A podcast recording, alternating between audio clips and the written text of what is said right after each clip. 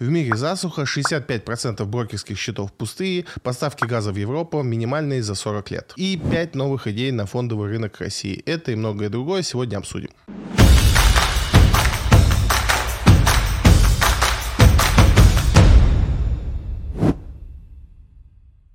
Пассажиропоток московских аэропортов почти восстановился в июле. Ну что ж, э, новость, которая порадовала всех держателей э, бумаг Аэрофлота, но, как мне кажется, преждевременно. С одной стороны, да, пассажиропоток восстановился, это, безусловно, положительная новость, но, опять же, это недостаточная новость для того, чтобы держать Аэрофлот у себя в портфеле. Если вы его уже почему-то купили, то да, для вас, конечно, новость хорошая. Но много раз э, я это повторял, повторю еще раз, что, в принципе, авиаотрасль — это та отрасль, которая которая э, датируется по всему миру. Она нигде особо не прибыльная. Эти компании чаще всего уходят в банкротство. Есть у нас исключения в виде там, э, дубайских авиалиний, катарских авиалиний. Все остальные авиакомпании, они, конечно, сильно отстают с точки зрения финансов. И поэтому даже на хороших новостях, подобных этих, что пассажиропоток восстанавливается, э, стоит не забывать, что помимо того, что здесь речь идет, конечно же, о пассажиропотоке внутри страны, потому что сейчас заграничные поездки по понятным причинам э, недоступны. И и чартерные поездки тоже отчасти заблокированы. Поэтому прям говорить о том, что весь пассажиропоток вернулся, пока еще рановато. Плюс у нас опять какие-то полупандемийные ожидания начинаются невнятные, непонятные. Тоже там на этом фронте все не, не очень четко и объективно происходит. Поэтому новость хорошая, но радость по ней преждевременно. Опять же, и очень сильно надо подумать, нужны ли вам бумаги Аэрофлота. Кстати, а почему ты рассматриваешь только Аэрофлот? У нас других авиакомпаний нету, которые на бирже? На можно... бирже нету. На бирже только а, Аэрофлот. понятно, они одинокие, одни да. одинокие. Допустим, какая-нибудь T7 была бы интересна с точки зрения угу. бизнеса, если бы она была на бирже, чем Аэрофлот, потому что Аэрофлот аэрофлот. Ну, тут опять же не то, что он плохой, но у него есть э, там в том числе рейсы, которые датируются государством, но не полностью и так далее. В том числе обслуживают государство с точки зрения э, ну, каких-то непопулярных маршрутов, которые, может быть, ему как бизнесу не особо нужны, но uh-huh. он вынужден их делать. У него есть и дотации за это, которых нет у S7 того же. Но в целом, наверное, если бы S7 торговалась, скорее всего, тут как бы не факт, но, скорее всего, это было бы поинтереснее история. Окей. Европейские цены на электричество достигли нового максимума. И тут история о том, что почему нам важно за этим следить. Прежде всего, начинается сокращаться реальное производство. Это ни с какой стороны для нас нехорошо, потому что так или иначе от того, что сократится реальное производство в Европе, мы от этого будем только страдать. И сейчас такое затишье общее, что, ну, как бы всех все устраивает, Газпром там меньше поставляет э, газа, но цены высокие, поэтому мы сильно от этого не страдаем. У нас тут э, санкции, контрасанкции, мы практически из Европы ничего не берем, э, сокращаем оттуда экспорт, э, сокращаем туда импорт. Вот эта ситуация ситуация, когда рушится бизнес в Европе, почему-то всех, э, как бы, ну, особенно в России, немножко даже радует. Меня, как инвестор, конечно, эта ситуация не сильно радует, потому что, прежде всего, слабая экономика в Европе — это удар и по экономике России. И мы все в одной лодке тут плывем. И, естественно, чем больше там у них э, бизнесов пострадает, а мы об этом будем сегодня говорить, в том числе о металлургах, это там для нас немножко положительно, но чуть позднее. Но в любом случае, чем э, меньше потребителей электричества в Европе будет, тем меньше потреб ну, они будут его производить и, соответственно, закупать у нас какие-то тот же газ, э, тот же уголь, да, на который они сейчас потихонечку переходят. Поэтому, опять же, все эти разговоры о том, что в Европе сильно все подорожало, радуют, наверное, какую-то часть населения, но вы, как инвесторы, должны по этому поводу переживать и тщательно следить за тем, когда они смогут это наладить. Потому что, да, там все хуже и хуже с этим, и не очень понятно, как это налаживать, но, в принципе, для нас, как страны-экспортеры, страны, которые прежде всего экспортируют э, в Европу энергоресурсы, для нас это плохой знак. И за этим надо очень пристально следить, особенно если вы сидите в наших экспортерах газа и нефти. Потому что, опять же, если у них сократится потребление, нам будет сложнее продавать. Кинопоиск вышел на первое место по выручке среди онлайн-кинотеатров России. На самом деле знаковое событие для Яндекса, потому что, ну, и его отчет и так был прекрасен, но, в принципе, тут интересный, конечно, момент. Когда Яндекс заходил в этот бизнес, многие ожидали, что Яндекс сотворит чудо, потому что на тот момент Иви э, был таким, э, ну, лидером и непрекословным, никто даже не мог тягаться с ним. Иви и, и А-медиатека, они спорили по количеству там продаж, доходов, пользователей, то есть их невозможно было бы обойти. И, в принципе, принципе, никто даже особо и не целился на топ-1, кто, кроме Яндекса и Кинопоиск. И вот им это удалось, с чем я их особенно и поздравляю. На самом деле, я считаю, что Кинопоиск этого достоин. Удобный сервис, э, точно удобнее, чем э, тот же Иви и тот же, та же Амедиатека, поэтому я считаю, вполне заслуженно. Яндекс молодцы, всячески за него болеем и переживаем. А скажи мне, ты не похож на человека, который работает в киноиндустрии, но тем не менее Кинопоиск у Яндекса это некий дотационный проект, где там вообще математика? Ты можешь ну, как-то попробовать рассказать не слишком умному человеку? Смотри, идея с Кинопоиском и, в принципе, подобными сервисами подписки, которые тебя развлекают, они... Там сейчас, конечно, про прибыль рано говорить. Угу. Я, честно говоря, там Яндекс не приводит этих... Э, цифр. Да, этих цифр. Непонятно сейчас, каким, в каком положении. Но сейчас никто не гонится за прибылью в этом бизнесе. То есть тут важнее э, встать э, в твою подписку психологически уже понятно, что человек, по России таких исследований нету, но по Америке есть исследование четкое, которое говорит, что на одного человека приходится максимум 4,5 подписки. То есть человек не подпишется на тысячу подписок, то есть на все Я вообще в их э, этой статистике вообще у меня 8 подписок. 8. Ну, вот у, у тебя 8, у меня там, ну, я, я даже не знаю, сколько у меня подписок, у кого-то одна, в сумме на, на двоих получается там по 4,5 подписки. Угу. Вот примерно такая математика. И сейчас идет борьба за то, кто вот будет вот в этих четырех с половиной подписок. Самое главное. Ага, есть... условно кинотеатров 10, но вот в эти четыре с половиной кинотеатры должны Абсолютно верно. И тут как раз работает вот этот принцип, э, почему у Яндекса есть все шансы захватить этот рынок, потому что у него вот эта объединенная подписка, то есть у него есть Яндекс Такси, у него там э, да, у него много всех сервисов, диск, да, там и все остальное. Тебе может быть что-то из этого не нужно, но там два каких-то сервиса тебе точно пригодятся. Яндекс Еда также, да, там там, и ты там, вот, собирая вот это все в одну подписку, она становится первая, которую, скорее всего, ты поставишь себе, будучи пользователем интернета активно. Угу. И в этом, как бы, собственно, большой плюс. Если бы у них не было, допустим, э, в этой подписке кино, они бы страдали. Так как оно у них есть, ты купил условно Яндекс, у тебя есть кинопоиск, и тебе уже там условный Викер или кино надо от МТС, он тебе уже не нужен, как да. отдельная подписка. Им теперь придется что-то предоставить тебе больше, чтобы ты на них подписался. И в этом сейчас суть. То есть сейчас главное захватить рынок, удержать людей в своей подписке, ну а дальше уже прибыль. Угу, понятно. Объединенная авиастроительная компания продолжает работать совместно с китайскими партнерами над созданием пассажирского самолета. О чем речь? У нас э, до всех известных событий, до пандемии и всего остального появилась э, с Китаем интересная идея о создании самолета. Так как и наша страна, и Китай, и Китай в принципе, не обладают полным э, набором знаний, умений и способностей для того, чтобы создать самолет, а создание самолета нового — это штука дорогостоящая и экономически не всегда выгодная. Пока вы вложите вложите все эти огромные деньги в разработку самолета, двигателей самолета, ну, вообще под ключ его создать, то потом непонятно, как эти все изыскания окупить, потому что нужны огромные рынки. Вы, опять же, конкурируете, по сути, там, с двумя компаниями огромными, которые владеют там, авиаотраслью во всем мире. И вам как-то это все нужно было купить. И, и, и, естественно, самостоятельно делать это безумно дорого, как бы не всегда эффективно. Да, Россия там самостоятельно пытается свои два самолета развивать, это там э, МС и сухой суперджет, и Китай пытается сделать свои свои самолеты отдельно, но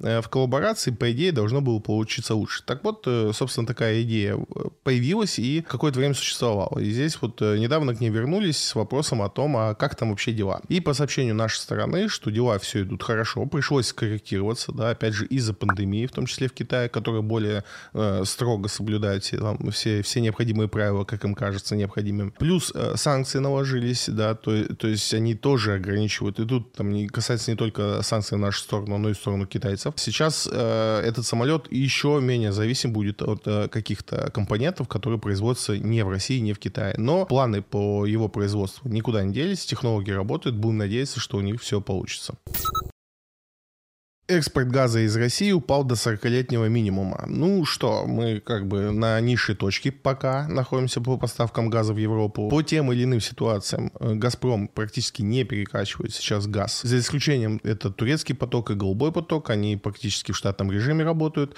Остальные трубы работают на своих каких-то минимальных показателях, э, просто чтобы ну, не, не заморозить э, поставки. Ситуация интересно, и тут вопрос в том, что непонятно даже, кто больше во всем этом виноват. Казалось бы, что всю эту историю начали э, со стороны Европы, потом наши с удовольствием включились в эту игру, а теперь даже непонятно, как это все разруливать, потому что по факту мы имеем жесточайший кризис, который тянет за собой очень глобальные последствия. Из-за того, что поставок наших сейчас в Европу нет, Европа вынуждена э, скупать СПГ по всему миру, то есть она практически скупает весь доступный СПГ, то есть это танкеры с жиженным газом, которые которые раньше шли в более бедные страны или в страны, у которых нет других способов там получить газ, теперь эти страны не получают газ, потому что он уплывает в Европу. И сейчас у этих стран возникает вопрос, где им брать э, газ. Вся эта ситуация выглядит так, что э, вот эти локальные проблемы, которые мы видели, в том числе в Венесуэле, которые происходили не так давно и до сих пор как бы они не вышли из этого кризиса, который у них случился, небольших, небогатых стран, э, все эти проблемы сейчас комом начнут возникать. По одной простой причине Европа способна платить за газ больше. В любых количествах, да, то есть у нас есть прогноз по цене газа на зиму, сейчас 4000. Сегодня он там в районе 2400, то есть еще в два, почти в два раза вырастет цена на газ. Европа это себе позволить сможет. Что будут делать там э, небольшие страны, которые просто не способны э, оплатить такую цену газа, пока не очень понятно. И самое удивительное, что, ну, я вангую, то есть если это все пойдет так, как сейчас идет, то в итоге э, вот в этих кризисах маленьких стран, стран, которые не могут позволить себе газ за 4 тысячи за тонну, в итоге все обвинят, естественно, Россию, что это мы вот так себя повели, и поэтому вот сейчас по всему миру там или, или в той точке мира происходят кризисы энергоресурсов. Хотя, опять же, причем тут мы, не до конца понятно. Но ситуация вот такая, если ничего не поменяется, это нас ждет уже прям не поздней осенью. Ну, я думаю, что люди, которые как бы, ну, имеют гол- голову на плечах, они поймут все, да, а те, кто не имеет, как бы, они сейчас думают, что мы виноваты во всех бедах. А, кстати, а газ может взлететь, условно, до 6 или до 8 тысяч? Да. И ну, у Европы тоже будут деньги. Да, у Какие Европы богатые буратинки. У Европы много денег. Ну, смотри, мы можем посмотреть на тот кризис, который сейчас в Венесуэле разгорается. Да, там причина, конечно, не в, в энергоресурсах, но угу. а, как бы искрой стало именно это. Правительство очень много вопросов той политике, которой они придерживались. Она, скорее всего, и погубила экономику страны. Но спичкой стала проблема с поставками э, нефти и нефтепродуктов. Да, то есть, когда они не смогли получить законтр... э, зафрактованные уже в России э, танки, купить им просто не за что было. То есть, где-то рядом купить э, там, потому что цены ну, уже были высокие. Угу. И, соответственно, как только они не смогли купить за более дорог... ну, за, за, за большую цену, потому что у них нет денег на это, кончился бензин тупо на острове.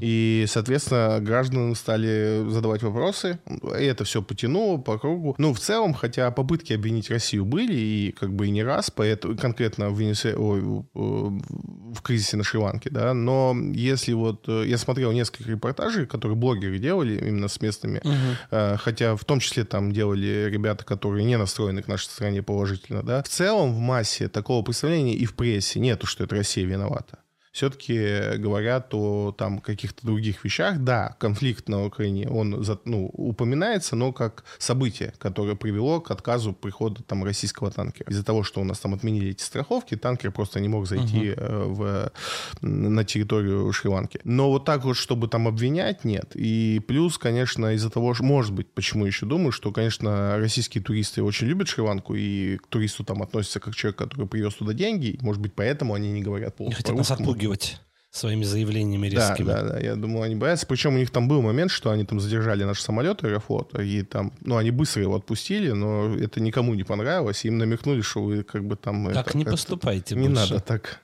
так плохо. Граждане не спешат воспользоваться брокерскими счетами. Интересная статья в «Коммерсанте» рассказывает нам о том, что 65% брокерских счетов пусты. У нас, напомню, около 23 миллионов брокерских счетов открыты. Э, и мы радовались все цифры этой, что смотрите, сколько у нас в России инвесторов. Вот тут оказывается, что большая часть, больше половины э, от этих всех открытых счетов, они пусты, и там нет ни копейки. А еще а, из вот этих оставшихся 45 еще примерно половина не имеет там больше 15 тысяч рублей, что тоже назвать там серьезным инвестированием достаточно сложно. И это, конечно, любопытный вопрос. Отчасти там эту цифру можно объяснить, потому что на моменте такого э, популярности инвестиций, там это вот э, до и момент пандемии время, да, когда как раз мы переживали огромные инвестиции в экономике разных стран, и можно было купить любые бумаги, они улетали в космос, и все считали себя инвестором. И в этот момент, э, как любили шутить, любая домохозяйка обыгрывала рынок, обыгрывала Баффета и всех остальных. Это было прекрасное время, и в это время, когда банки сообразили, что сейчас люди побегут, э, собственно, в инвестиции, они совершали так скажем, ряд э, разнообразных действий для того, чтобы человек, зная того или не зная, открыл у них брокерский счет. Э, грешили этим все. Плохо это или хорошо, по сути, разницы нет, потому что вас никак не обременяет открытый брокерский счет. Но а эти брокерские счета пошли в отчетность того, что у нас очень много открытых брокерских счетов. И по факту мы имеем, что сегодня, ну, порядка там 6-7 миллионов э, человек в России инвестируют действительно инвестируют, а не как бы как-то там открыли брокерский счет в надежде на что-то. Это, конечно, печально, грустно, и я до конца не понимаю, на что эти люди рассчитывают, э, выходя на пенсию. Это моя позиция, я никогда ее, давно ее не менял, последние лет 15, что, скорее всего, там поколение, которым сегодня там 30-40 лет, они не увидят свою пенсию, то есть э, не потому, что у нас государство плохое или еще, потому что, в принципе, институт пенсии, он э, ну, невозможен в сегодняшних условиях, в сегодняшней экономике, в том строении экономики в мире, который мы видим, то есть э, в капитализме, пенсия невозможна. Э, иначе мы, ну, мы, видим конфликт интересов между рабочими и нерабочим классом. А это так не работает, потому что у нас те, кто работает, никогда не захочет содержать э, тех, кто когда-то работал. И в этом плане сама модель э, пенсионных отчислений, которая в России, собственно, она пришла у нас из социализма. Это не то, что мы придумали в той капиталистической модели, которую приняли там в 90-х, когда поменяли консуль... э, конституцию. То есть в социализме пенсия возможна, в капитализме нет. Многие этого не понимают.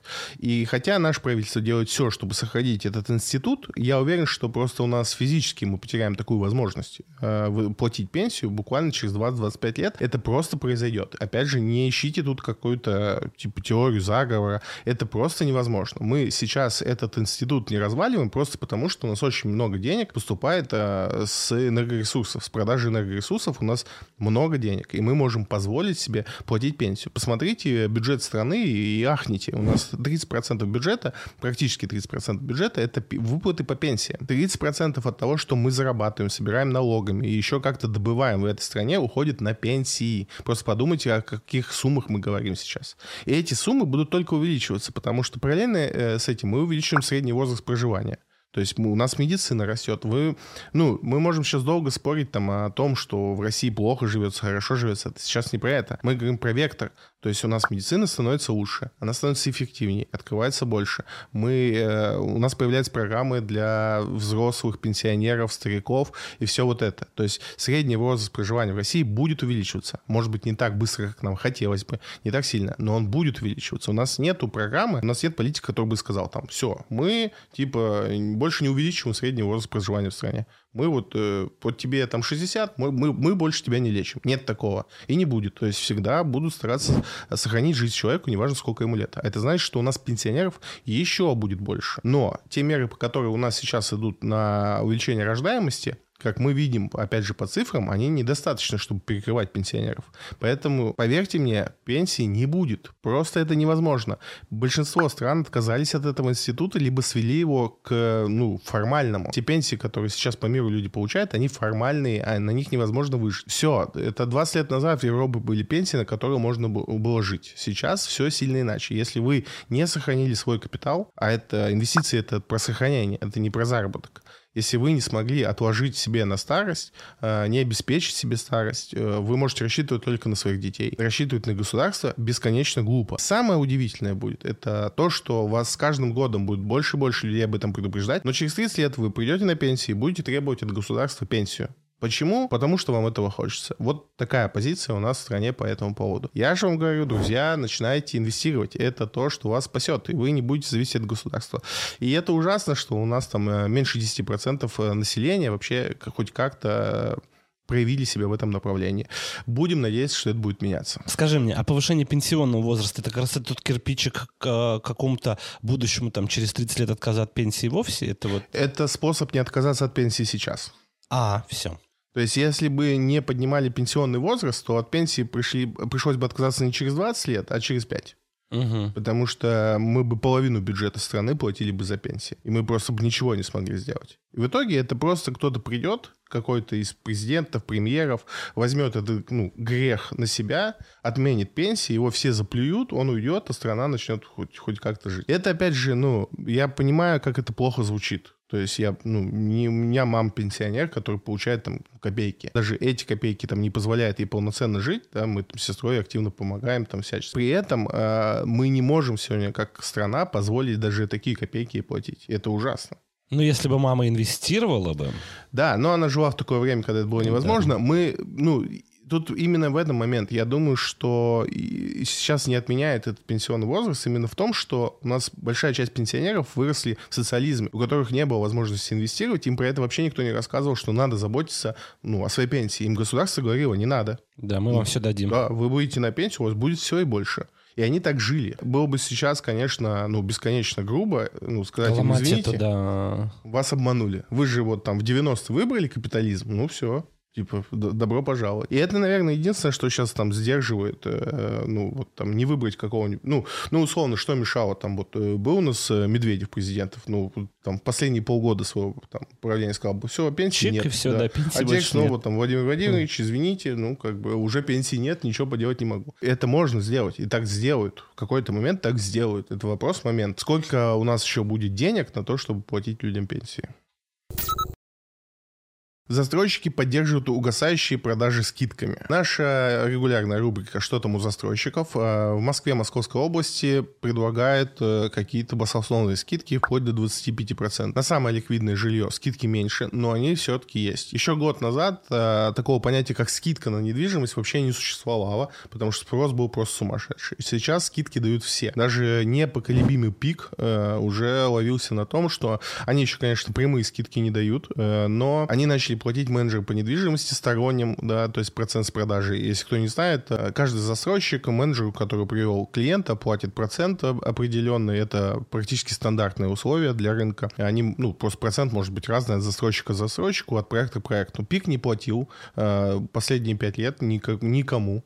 То есть он э, принципиальную позицию занимал. Сейчас опять начал. Это тоже как бы о многом говорит. Соответственно, ситуация развивается так, что сегодня за наличку вы можете получить просто какие-то колоссальные э, скидки, если вы придете с готовыми деньгами и не берете это все в кредит. Но, соответственно, в кредит э, цены даже растут. Поэтому, опять же, если вы хотите сейчас покупать квартиру в кредит, и идея не самая лучшая, хотя если вы хотите постоянно жилье приобретать, то есть там квартиру для своей семьи, вы понимаете, что там ближайшие 30 лет спокойно проживете в этой квартире, в этом районе, то сейчас есть интересные условия, которые можно рассмотреть. То есть там э, вот эти все игры с ипотекой 001, они уместны. То есть, условно говоря, это не самый здравый инструмент, это сложный инструмент, его не стоит рассматривать, особенно с точки зрения инвестиций, он не подходит. Но вот именно для момента того, чтобы купить себе квартиру там для семьи, и вы точно знаете, что вы там э, никуда не дернетесь с этого места, вас здесь все устраивает, это хороший инструмент, потому что по факту, да, вы там переплачиваете, ну, вы в любой ипотеке переплачиваете, у вас с этой ипотекой другой момент, что вы ее досрочно, если гасите, э, вам это безумно невыгодно. То есть, если, условно говоря, в любой другой ипотеке э, досрочное погашение дает вам плюс, ну, бонусы, вы меньше платите, у вас меньше переплат, то вот с этой ипотекой, которая там 0,01%, у вас э, не имеет значения, когда вы переплатите, потому что у вас э, вся вот эта переплата, она уже зашита в цену квартиры. Но э, как бонус к этому вы имеете очень низкий платеж, то есть платеж будет всегда всегда ниже э, арендного платежа. Это вот как раз то, о чем мы много раз говорили, ипотека или арендное жилье, то есть это всегда варианты. Опять же, если вы вот э, ждали момента, когда взять ипотеку, чтобы перестать снимать жилье, это хороший момент, рассмотрите его. Не значит, что прям 100% надо брать, но рассмотреть можно. В действительности, в большинстве случаев э, у вас будет платеж ниже, чем э, сейчас аренда. Если вы с точки зрения инвестиций смотрите, это совершенно неподходящий инструмент, потому что вы как инвестор должны стараться меньше переплатить и, соответственно, быстрее закрыть платеж, и это не, не тот вариант с ипотекой. Средняя ставка по ипотеке к концу года может составить 6-7%. И тут э, интересная статья, и в принципе всю неделю э, пушили эту информацию по то, что 6-7% реальная ставка по ипотеке. Но мне кажется, они тут мухлюют. Да, я все еще верю в ЦБ и то, что они вполне достижимо могут прийти ставки рефинансирования там 5-6%. Но то, что ипотека упадет до вот этих значений, я не верю. Почему? Потому что я думаю, что в учет идут как раз вот эти ипотеки, о которых мы говорили чуть выше. То есть если мы возьмем вот эту ипотеку 0,01%, то в среднем математическом, арифметическом, как хотите считайте, они как раз дадут, что средняя по больнице у нас будет 6-7%. Но эта информация ну, искажена, давайте так скажем. Это не совсем э, те цифры по ипотеке, которые все привыкли считать для того, чтобы понять, в каком экономическом положении сейчас находится страна. То есть я бы на вот эти цифры сейчас не смотрел, потому что есть вот это вот, так скажем, мухлёж э, с ипотекой, который дает такую среднюю ставку. Китай начал ограничивать подачу электроэнергии в дома и на заводы из-за засухи. Засуха — новая штука в этом году у нас. Не то чтобы неожиданно, она приходит периодически, но вот все сложилось не так э, в этом мире сегодня. Засуха прежде всего бьет, опять же, по электричеству, э, потому что многие гидроэлектростанции соответственно, не работают в полном объеме, некоторые даже останавливаются. Тут надо понимать, что э, гидростанции, мы обычно о них очень редко говорим, потому что это штука, которая вот э, у нее ни новостей не бывает, если там что-то ну, не произойдет, э, ЧП какого-нибудь, ни событий, ничего, потому что ее вот как сделали, и она стабильно выдает свое электричество, не больше, не меньше, у нее там не бывает такого там, и у нее ничего не дорожает, то есть вода не дорожает, там все идет одинаково. Обычно это очень-очень такая консервативная эффективная штука. Но а, вот когда происходит проблема с водой, тут начинается проблема. И тут, хотя новость о Китае, эта проблема сейчас и в Европе, и там даже еще сложнее, потому что многие реки, которые сейчас тоже мельчают, э, по ним доставляется, собственно, уголь в последнее время, потому что Европа переходит на уголь э, в генерации по, по понятным причинам.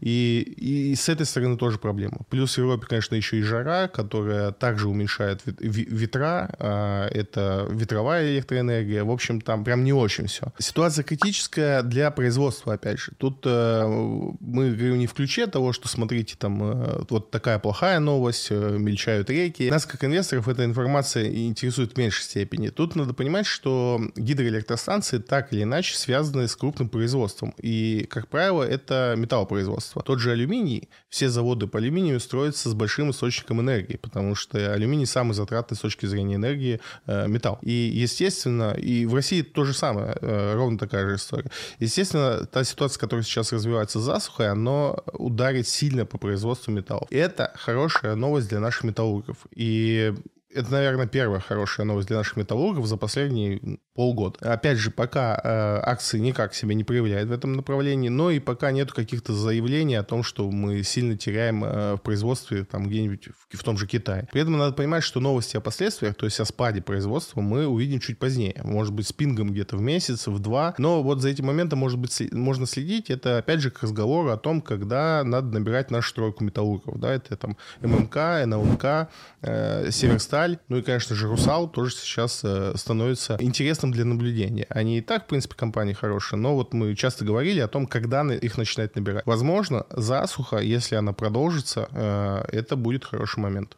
Но, опять же, конечно, засуха, засуха она намного влияет на самые вещи, которые мы редко знаем и ожидаем. Допустим, полупроводниковая промышленность зависит настолько сильно от воды, что ну, по прогнозу погоды в Тайване можно сделать прогноз по тому, что будет с производством полупроводников. И когда у нас как раз там два года назад развивался кризис полупроводников, э, собственно, мы за этим прогнозом и следили, потому что как только дожди не шли а и температура повышалась, мы понимали, что это будет усугублять кризис, потому что огромный объем воды используется в производстве. И таких производств очень много. В общем, засуха очень плохая история для всех. В России пока это не сильно ощутимо, мы пока не видим таких прям э, серьезных э, нарушений нарушений по воде, но надо смотреть за этим. Ну и не забываем, что Россия тоже виновата в чем? В засухе. Правильно? Мы и лично Владимир Владимирович Путин. Мы все выпили, наверняка. Ну, и все есть, осушили. И все осушили. Ну тут э, я думаю, что нас привяжут... Э, там тоже сложная связка, как нас за экологию привязать, потому что мы тут вроде как самые экологичные, как ни посмотри. Но я думаю, что нам прилетит, что это мы виноваты сто процентов. Надо понять вот из-за чего. Я сегодня видел по новости такую шокирующую, где на границе с Польшей Польшей и Германией посередине какое-то шикарное было озеро, и вот сейчас там оттуда вылавливают тонны мертвой рыбы, потому что какие-то умники а, насливали туда кучу отходов, и вот сейчас там Польша с Германией что-то mm. делит, выясняет и так далее. Это всегда ужасно, да, там, если ничего не путаю, там что с солью произошло.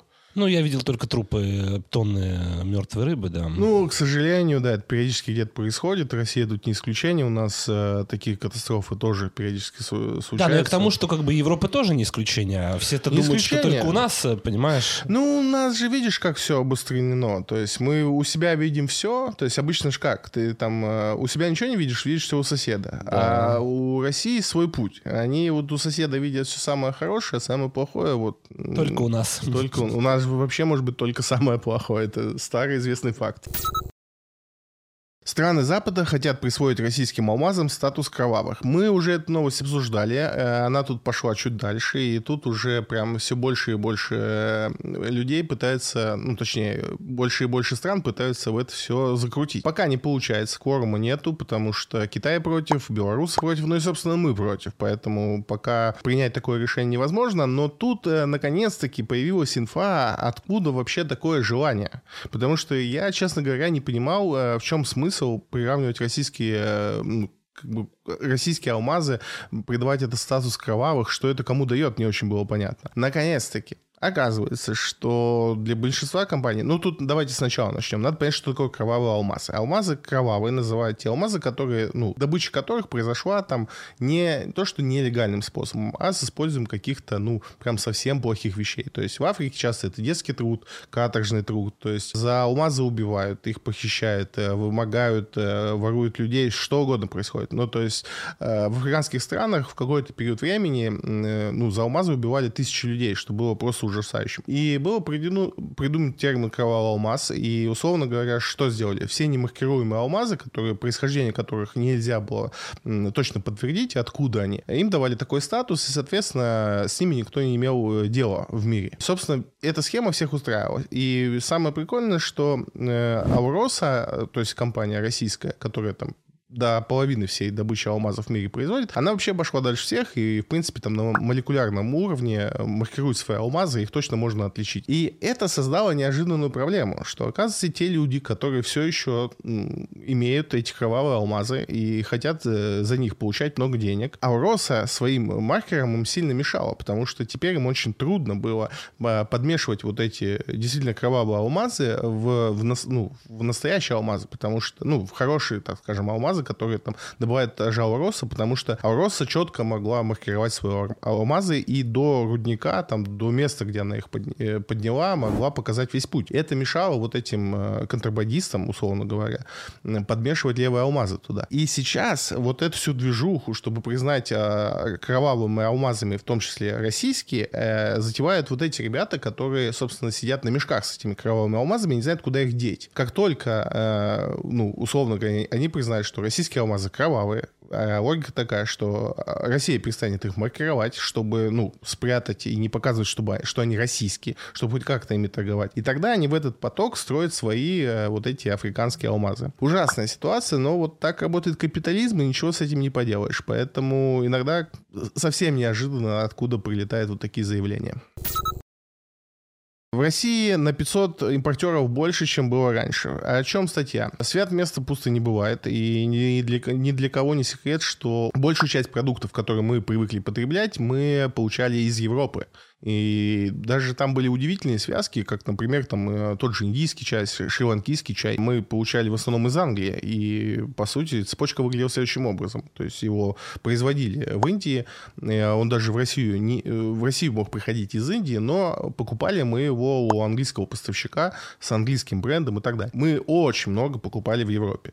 Да, там в 2014 году чуть подсократили это количество, но все еще не отцепились. Сейчас, э, ну, в свете новых событий и проблем с логистикой, э, святое место пусто не бывает, и к нам э, на рынок приходят новые поставщики. Это очень простая логика, которую почему-то, опять же, многие не понимают и думают, что если Европа нам что-то не поставляет, то нам не поставит кто-то другой. Вопрос там качества этих продуктов, отдельный вопрос. Вопрос там цены на эти продукты, тоже отдельный вопрос. Судя по тому, тому, что мы видели, как отчитался там перекресток, э, да, там лента чуть хуже, но тоже не смертельно. То есть э, нельзя сказать, что у ленты там провал по продажам. Перекресток, магнит, лента показали в целом неплохие результаты и достаточно быстро переориентировались в этой ситуации.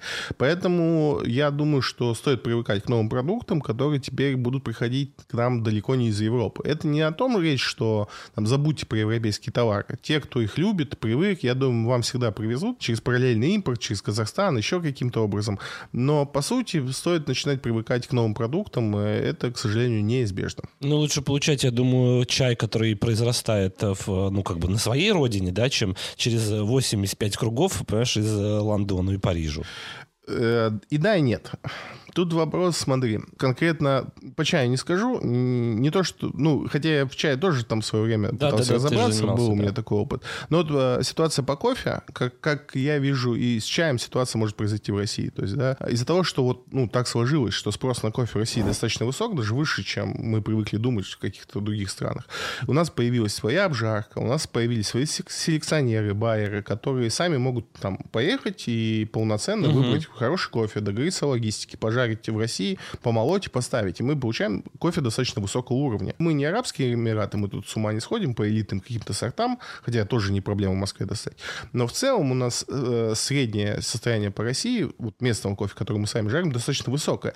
И прежде всего тут э, вопрос не только в том, что мы тут достали оборудование, научились это делать, но и байеры тоже много значит. То есть люди, которые могут купить, купить, обеспечить логистику, купить то, что нужно, а не то, что вот есть. Угу. И вот, допустим, с тем же чаем, да, их там миллион сортов. Э, я вот, правда, даже будучи сильно разбирать чай, если бы я сейчас поехал на какую-то фабрику, мне надо было заказать там тонну чая для куда-то на поставку, я бы с ума сошел, потому что вот э, я был однажды на аукционе, на котором было 3,5 тысячи видов чая. Это один и тот же чай, по сути, один и тот же сорт, и надо вот выбрать.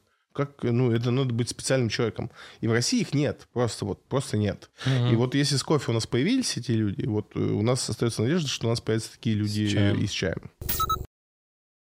Брокеры начинают предлагать акции стартапов на ранней стадии. Пока речь только про альфа-инвестирование, но новость интересная. Альфа-инвестирование предложил запив э, через брокерское приложение на pre-IPO. Давайте коротко, что такое при IPO. Плюс-минус, те, кто на рынке там не сегодня пришел, знают, что такое IPO и как в этом участвовать. Опять же, 2020-2021 год, я знаю много людей, кто на этом очень много заработал. В нынешнее время это все не актуально, но в лучшие времена, то есть времена, когда в мире очень много дешевых денег и ими раскидываются, э, очень много компаний выходит на фондовый рынок именно для того, чтобы заработать. И это прекрасное время, вот последний там 20-21 год было счастливое время, когда мы в там, год можно было делать по 100% на IPO, и для этого сильно много уметь не надо было. И был еще, помимо IPO, там, золотой грааль э, во, всей этом, во всех этих разговорах, это pre-IPO. То есть что такое IPO? Это момент, когда компания, состоявшаяся, уже выходит э, на фондовый рынок и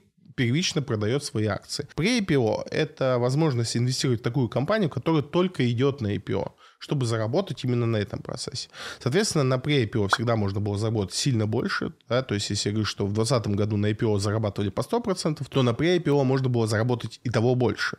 Но, опять же, для, для IPO сейчас времени лучше, а для pre-IPO вообще непонятно. И, конечно, что тут надо самое важное понимать, что как и IPO, так и pre-IPO, pre-IPO еще больше, это безумно э, рискованная инвестиция. То есть, если мы фондовый рынок э, называем рискованные инвестиции. То есть это инвестиции с долей риска. Здесь нету обязательных платежей. IPO это еще рискованнее, а pre-IPO это еще высокое. То есть это безумно рискованная операция. Но у нас э, люди любят э, щекотать себе нервы на фондовом рынке и всегда любили. Ну и не только у нас, давайте уж откровенно. И поэтому теперь у вас есть возможность э, инвестировать в pre-IPO. Безумно рисково, с потенциально огромной прибылью или с такими же убытками. Ну, в минус вы, конечно, здесь не сыграете, вы можете потерять все свои, весь свой капитал, но при этом потенциальная прибыль тоже это там x5, x10. Э, то есть для любителей пощекотать нервы или для тех, кто помоложе, у кого вся жизнь впереди, отличный способ э, проверить свои э, качества и навыки инвестора. Но помните, в рисковых таких э, штуках не стоит держать большую долю своего портфеля. Если вы держите в этом 1, 2, ну до 5% своего портфеля, в принципе, вы не совершаете большую ошибку. Я правильно понимаю, сейчас это такой момент, так. игра слабое звено, выход на IPO — это выход на биржу или на фондовый да. рынок, правильно? Да. Yes, видишь, какой умный. А еще, знаешь, мне нравится каждый раз, когда ты говоришь про то, что а, дешевые деньги, и они да. разбрасываются, да. вот я хочу, знаешь, узнать, когда же они в меня хоть раз попадут, эти дешевые деньги, которые а, кидают? Дешевые деньги в России не так развитая история. То а, я, нас... просто не, я просто в России живу, поэтому они до меня не долетают, да? Да, и мы по касательной касаемся дешевых денег. Но вот смотри, условно говоря, как мы э, касались дешевых денег там в 2020 году. То есть эм, дешевые деньги, то есть когда низкая ставка рефинансирования в Америке, многие бизнесы, которые живут там на грани э, такого непонятно чего, э, когда у тебя деньги за 0% годовых, ты можешь позволить себе очень-очень маленькую маржинальность, угу. но за счет большого оборота все равно очень много зарабатывать. И вот когда такая ситуация на рынке складывается, то куча компаний, типа той же Теслы, там может летать в космос, э, потому что, ну вот, она может себе позволить... Космос не проблема. Да. Когда ставка поднимается, да, сегодня есть прогнозы по поднятию ставки там до 5% в Америке, угу. что очень много, но это как у нас там до 30, да, там при нынешней там, то в этой ситуации ты уже не можешь только зарабатывать, потому что у тебя, в принципе, маржинальность, ну, то есть у тебя вот э, ты на 100 тысяч долларов зарабатывал там тысячу долларов, угу. то есть 1%. И когда у тебя ставка 0, ты все еще зарабатываешь 1000 долларов. А когда у тебя ставка 5, то есть ты кредитуешься за 5, а зарабатываешь 1000, ты работаешь минус 4. И тебе mm, это не за 250. Да, и, соответственно, э, вот это и есть как бы дешевые деньги. Просто так звучит и так красиво. Дешевые деньги. Ну, смотри, или по-другому, чтобы еще проще понятно было. Вот э, представь, э, мы знаем ставку по ОФЗ, ну, то есть облигации федерального займа. Mm-hmm. Очень надежный, хороший актив. Мы знаем, что там сегодня мы легко можем получить ставку 7%. То есть если мы государству дадим под 7% в долг, точнее, если мы дадим государству в долг, то он нам будет 7% в год возвращать. Представь, что у тебя каким-то образом образом появляется возможность где-то взять кредит под 1%. Угу. Что ты можешь ничего не делая, брать там под 1, отдавать государству За под 7, 7 6 своих, ну это условно, там угу. не все так, но плюс-минус там 4% ты на этом будешь делать ничего не делая, просто беря в одном месте, отдавая в другое место. Вот что такое дешевые деньги. Эту схему надо рассказать нашей подруге знакомой, она, мне кажется, бы в нее вписалась точно. Мне расскажи, когда это случится. Реутус выяснил, почему Запад опасается вводить новые санкции против России. Наша регулярная рубрика «Санкции против России». Э, в этот раз э, интересная позиция из статьи Реутус. Речь не о чем, что против России санкции никто не хочет новые придумывать.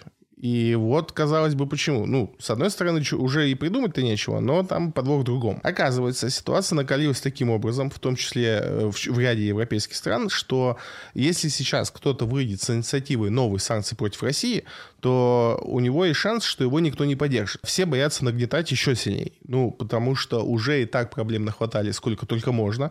И если Россия сейчас начнет еще активнее отвечать контрсанкциями или просто контрмерами на принятие новых санкций, э, ну, дальше тот коллапс, который уже не исправить. И ситуация не то, чтобы кто-то боится, что их не примут, эти санкции, там, Евросоюз не проголосует, а в том, что, ну, это, знаете, как, представьте, вы там в классе, и э, вам надо там нажаловаться на, на учителя, там, директору, и вы боитесь, что если вы сейчас начнете жаловаться, а весь класс вас не поддержит. И вот примерно в такой ситуации сейчас находится и Европа, и руководители э, Евросоюза. То есть они боятся высказывать новые идеи по поводу санкций, просто потому что все остальные промолчат в этот момент, и их будет одинокий голос, ну, их, наверное, поддержат там всем известные страны вроде там Украины, Литвы и остальной Прибалтики, потому что они, ну, поддерживают все, что против России. В принципе, им не важно, они уже наговорили все, больше им нечего сказать. Но в целом они понимают, что поддержки могут не сыскать. В общем, э, новые пакеты с пакетами, по сути и по видимости, а, откладываются, поэтому ждем, как эта ситуация будет развиваться.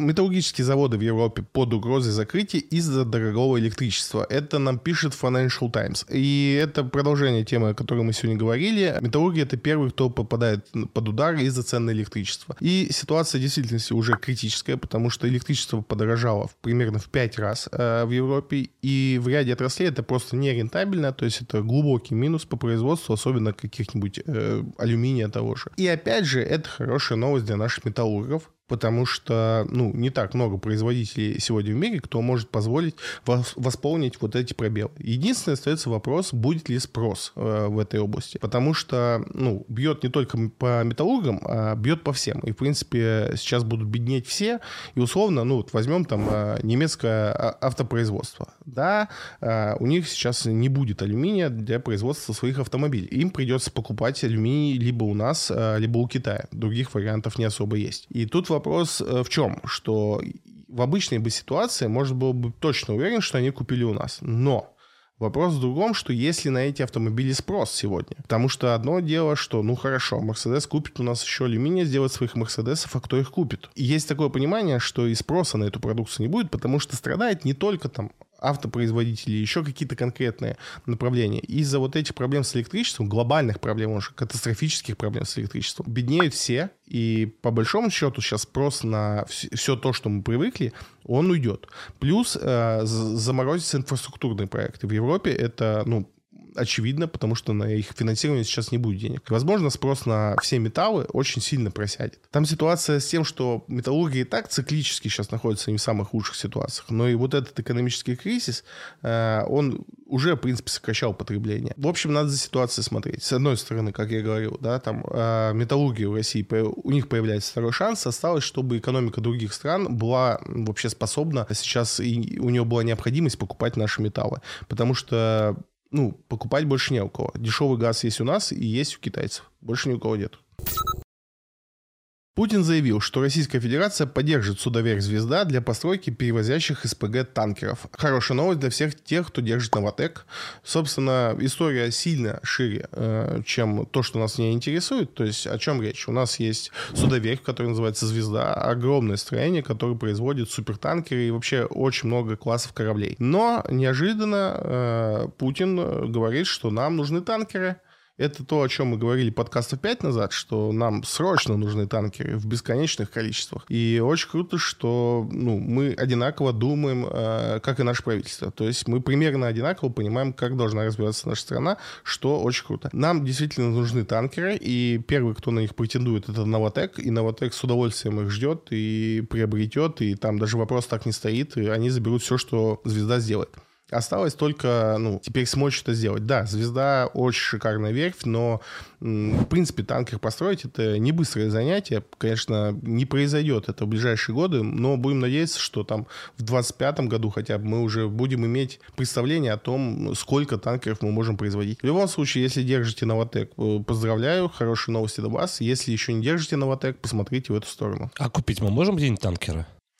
Ну, тоже Или они не продаются? Они продаются, но они нам не подходят. У нас, э, во-первых, нам нужны танкеры ледового класса, потому что угу. э, Новотек разрабатывает э, Arctic SPG-2, это вот э, Маршрут, верхняя, верхняя да, часть да. там у нас. И там очень много льдов, и, в принципе, там северный, северный морской э, путь, он э, такой пол, полуледоход, ну, он полгода нормально работает, полгода можно ходить только с ледоколом. Угу. Вот. Ну и, соответственно, есть мнение, что из-за той, тех изменений в климате, которые сейчас происходят, там, э, возможно, будет ходить э, всегда. То есть навигация будет круглый год, но с вопросиками. Угу. И, то есть те, тот класс судов, который нам нужен, э, в действительности в мире никто не строит. То есть мы, скорее всего, будем вообще единственные... Первопроходцами. Э, СССР строила, но просто мы потеряли там часть технологий. Ну вот да, мы будем первые, кто будет такие строить штуки. Россия поднялась на третье место по использованию юаня для международных платежей. Наша любимая рубрика, э, очередная, это как мы переходим на юань, рассказывает нам о том, что мы теперь третий в мире, кто использует юань для расчетов не с Китаем. То есть как альтернативную валюту вместо доллара и евро, которую мы использовали раньше. Больше нас используют только Великобритания и Гонконг. Э, Причем Гонконг понятно почему больше. У него вообще огромная часть э, в юанях, там до 70%. А вот Великобритания тоже интересный момент, почему именно Великобритания использует такую большую часть э, в юанях для своих расчетов. Надо будет этот момент поизучать. Мне кажется, они тоже отказываются от доллара и от евро, и от фунта своего переходят на юань. На юань, все на юань. И это все новости на сегодня. Обсудим те идеи, которые за неделю собрались на фондовом рынке России. Сбербанк Инвестиции предлагает заработать 9% на Фусагра. Э, идея казалось бы, очевидное. Фосагро сейчас очень хорошо себя чувствует. Э, внутренние цены на газ, огромный спрос на удобрения по всему миру. То есть вроде как все прекрасно. Единственное, что Фосагро растет как не в себя и лучше рынка, лучше всех. То есть его показатели просто сумасшедшие. Но Сбербанк инвестиции считает, что это еще не все. Фосагро будет платить хорошие дивиденды, хотя не так все, чтобы я прям в это верил. Но они ожидают за год заработать 9%, что немного. И, в принципе, вполне реально, что Фосагра столько заработает. Хотя у нас были э, в прошлых подкастах идеи о том, что надо шортить Фосагра, потому что оно непропорционально выросло, и что эта цена должна уйти вниз. Вот с этой идеей я в меньшей степени согласен. Наверное, идея со Сбербанком и 9% роста по Фосагра мне нравится больше. Тинькофф Инвестиции продолжает тут э, такую общую волну э, с юанем и предлагает нам 23% в год на нем заработать. Ну, объяснять, почему Тинькофф выбрал это как идею, наверное, уже надоело всем про юань слушать, но идея все та же. Юань становится э, новой мировой валютой, да, не фактически, но эмоционально э, все будут потихонечку переходить на юань, и это будет его укреплять. Поэтому Тинькофф считает, что это его укрепит э, так сильно, особенно по отношению к рублю, что можно за год заработать 23%. Кит Финанс э, предлагает заработать 40% на ВТБ. Тут идея кроется в том, что ВТБ э, покупает очень выгодно банк открытия, там правда выгодная сделка, но опять же, ВТБ такой банк, э, ну, не самый наш любимый, скажем так, откровенно, и очень он э, непоследовательный в обещаниях своих, точнее, в обещаниях последовательных, а вот в исполнении этих обещаний нет. И из-за этого ВТБ оправданно не очень любит э, российские инвесторы, особенно которые давно с этим банком и инвестируют в него. Сам банк, наверное, хороший, я не пользуюсь его услугам, не могу судить о том, насколько он как банк хороший, но вот именно под инвестиции мне этот актив не нравится, хотя в прошлом году я активно его набирал. У него в прошлом году были рекорды по выручке, и мы ждали дивидендов, но понятно, не сложилось, хотя, опять же, до этого, там, несколько лет э, они также обещали дивиденды и не платили их. В общем, ВТБ и открытие, э, как объединение, как идея вокруг них, выглядит э, оправданно. То есть, если разбирать, не включать сюда эмоции, не подключать сюда то, что мы знаем про ВТБ, как они поступали с инвесторами, идея звучит здраво и обоснованно. Добавляя сюда вот этот бэкграунд, мне, ну, я бы не пошел в эту идею вот именно поэтому. Хотя, если брать именно обоснование техническое, математическое, фантастическое. Э, Кит Финанс абсолютно прав. Э, ВТБ должен подрасти плюс 40 э, на этом объединении. Акбарс Финанс предлагает взять Сбер и заработать на этом 75%. Э, интересное ожидание э, не очень обосновано на чем. По сути, все обоснование идеи заключается на в том, что там Греф сказал, что все хорошо у Сбербанка и что там не выплата дивидендов позволит им закрыть все вот эти проблемы, которые возникли из-за санкций, которые приняты против Сбербанка. И в целом на там, капиталы банка это не отразится. Возможно, ну, как бы Греф прав, и ему можно верить, но я не думаю, что это это даст там рост почти там под 100% э, просто на этом. Хотя, конечно, Сбербанк практически монополист э, на российском рынке, в хорошем понимании монополиста. В плане того, что он предоставляет самый э, там широкий проспект сервисов, который необходим человеку от банка. И в этом плане, да, можно ожидать, что вряд ли кто-то сможет Сбербанк обогнать вот в его профильной деятельности. Но надо не забывать, что Сбербанку в этом году придется списать очень много непрофильных активов, и как именно он их пишет, как это отразится на балансе, еще предстоит увидеть. Поэтому, ну, ванговать 75% по мне так многовато. Газпром Банк Инвестиций предлагает за год заработать на Positive Technology. И тут идея в чем? Positive Technology у нас уже появлялись в прогнозах. И, в принципе, они рассматривались как один из основных выгодополучателей из-за ухода э, компании по кибербезопасности и вообще инфраструктуры интернета. Все вот эти Cisco и им подобные компании, которые ушли из России, э, Positive Technology может их заменить и заработать на этом неплохо денег. Отчет Positive Technology, который вышел, показал, конечно, э, совершенно сумасшедшие прибыли. И даже по прибыли, и по динамике прибыли они обгоняют сейчас Яндекс, что удивительно, скорее всего, временно, но так или иначе приятная цифра. Но я не думаю, что это прям связано с уходом а, вот, иностранных компаний, так быстро они не могли отобразиться в отчете. Так или иначе, компания показала чудесный э, отчет. Газпром Инвестиции уверен, что они продемонстрируют еще не один такой же классный и позитивный отчет. Сложно спорить, э, противоречивая идея, но в целом, э, если исходить опять же из цифр, э, позитив очень хорошо отчитался, и у него есть осязаемые перспективы отчитаться также хорошо еще раз. Поэтому прям 33% за год вполне, мне кажется, достижимая идея. Друзья, и буквально один-два вопроса, которые вы мне задавали, по одной простой причине. Очень много вопросов, какое-то огромное количество вопросов пришло по подушке безопасности, хотя это странно, и мы целый эфир об этом записали, он есть в Телеграме, послушайте, мне кажется, что он более чем достаточный. Я не знаю, что добавить, и опять же, я могу повториться, это там у нас эфир на 40 минут, посмотрите, там есть ответ на все вопросы, не вижу смысла еще раз отвечать на все эти вопросы подробно. И единственное, вопрос, который меня зацепил, он был в, той же, в том же потоке про подушку, эм, и звучал он так, как заработать на инвестициях. И это удивительно, потому что, ну, заработать на инвестициях можно, если вы пойдете в инвестиции работать. Ну, если вы станете аналитиком, устроитесь к какому-нибудь брокеру или еще к подобной компании, которая оказывает подобные услуги, вы заработаете на инвестициях. Если вы хотите заработать с помощью инвестиций, это трейдинг. И там заработать можно, но ближе к лотерее. В общем, идея зарабатывать на инвестициях можно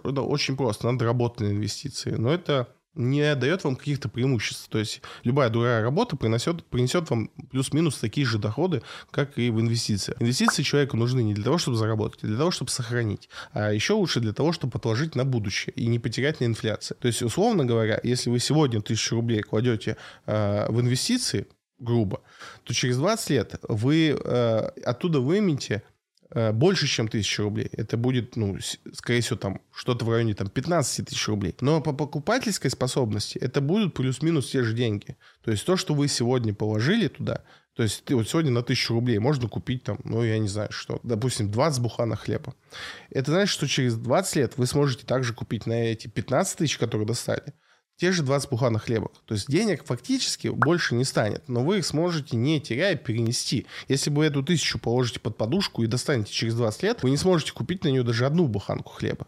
Вот в чем смысл инвестиций. Это не про заработок. Да, в цифре вы выигрываете в деньгах, но в покупательской способности, то есть в количестве товаров, которые вы можете приобрести, оно вас не меняется. Ну, может поменяться, если вам повезет. Все, вы, вы сделаете все правильно на инвестициях, вы будете не заниматься стокпикингом, а покупать э, э, индексы широкого рынка. Да, тогда, возможно, ваш капитал будет больше, чем первоначально тот, который вы вкладывали по покупательской способности. То есть вы сможете в конце купить больше товаров, чем было в начале. Такое может быть. Но, скорее всего, ваш путь, э, ну, как показывает статистика, это 2% в год, что ниже инфляции средней.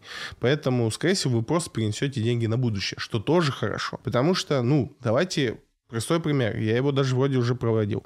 Представьте, неважно, сколько вам сейчас лет, если вам 20, то представьте, что 10 лет назад, если вам 30, то представьте, что 20 или 15 лет назад, неважно. Представьте, что 15 лет назад вы раз в месяц клали 1000 рублей на инвестиции, и вот сейчас вы уже вот в том возрасте, в котором вы есть, и вы тебе каждый месяц достаете, э, вместо вот той положенной раз в месяц, вы достаете теперь 15 тысяч сегодняшних денег. Для кого-то это, ну, ничего, плюс-минус 15 тысяч в месяц не решает проблему. Для этих людей э, пример номер два. Вы э, тогда клали не по ты, ну, точнее, ту же тысячу рублей, но не раз в месяц, а раз в неделю или раз в день. И сегодня вы раз в неделю или раз в день достаете по 15. Уже приятней.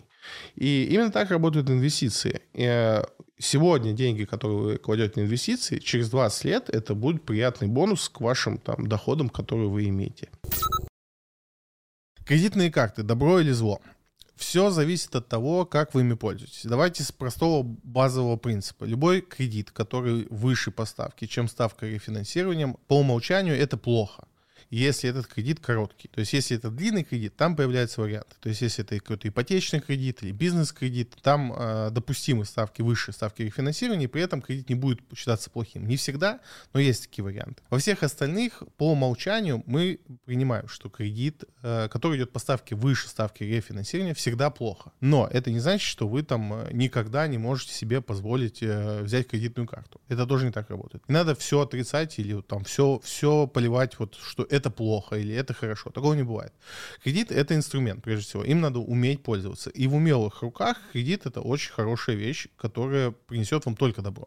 Только в умелых руках. Соответственно, о чем надо помнить? Кредитные карты в большинстве случаев, они бывают с очень высоким процентом. То есть они не бывают там какие-то ну, адекватные проценты, как даже потреб кредит или уж тем более ипотечный кредит. Там всегда очень высокая ставка. Но при этом у кредитных карт есть э, льготные периоды, и, условно говоря, там первые 100 дней там у кого 50 дней вы можете не оплачивать э, вот этот э, кредитный процент. Соответственно, по сути, вы на там 2 или 3 месяца берете бесплатно деньги, то есть э, кредит за 0%, что, естественно, всегда будет ниже ставки рефинансирования, и тогда это выгодно. Но если вы соблюдаете все вот эти ритуалы, платите вовремя и все остальное. Есть целое направление людей, которые вот используя таким образом э, кредитные карты, умещая все свои траты вот в эти лимиты, они получают дополнительные бонусы, где-то это специальные там системы бонусов, где-то это просто разовые бонусы, скидки на какие-то покупки. Э, в авиа там перелетах это очень часто использовалось, когда люди копили мили с помощью вот этих всех э, бонусных э, программ. Но тут главное не переборщить и не увлечься, да, потому что если кредитных карт у вас уже много, вы по все по ним платите, ничего не успеваете, засмотрелись, загулялись, и теперь у вас там 5 кредитов по там ставке 30 годовых, и вы их не успеваете оплачивать, это, конечно, вот тот, тот момент, которого надо избегать. То есть, э, еще раз, очень просто. Если вы контролируете кредиты, э, если э, не кредиты контролируют вас, то все хорошо. Но иметь резервную кредитную карту, в этом нет ничего плохого, потому что ситуации бывают разные. Бывают ситуации такие, что и подушка безопасности вас там не спасла вовремя, да, и вам ну, неоткуда взять деньги, а ситуация там критическая, там, со здоровьем, ну и миллион критических ситуаций может быть. И в этот момент вас кредитная карта выручит. Ничего страшного, там, если вы 7 дней поплатите даже высокий процент, ну, критически в этом ничего не, не произошло. Да, вот произошла такая ситуация, вы вынуждены переплатить чуть больше для ее решения. Ничего страшного. Тут главное не заикаться и вот всегда помнить об этом. Поэтому кредит, опять же, это инструмент, и надо уметь им пользоваться. Друзья, это все на сегодня. Как всегда, подписывайтесь на телеграм-канал. Самое интересное кидаем там. Мы проводим живые эфиры. Можете задать любые вопросы, в том числе по этому подкасту, если что-то осталось непонятно. До следующей недели.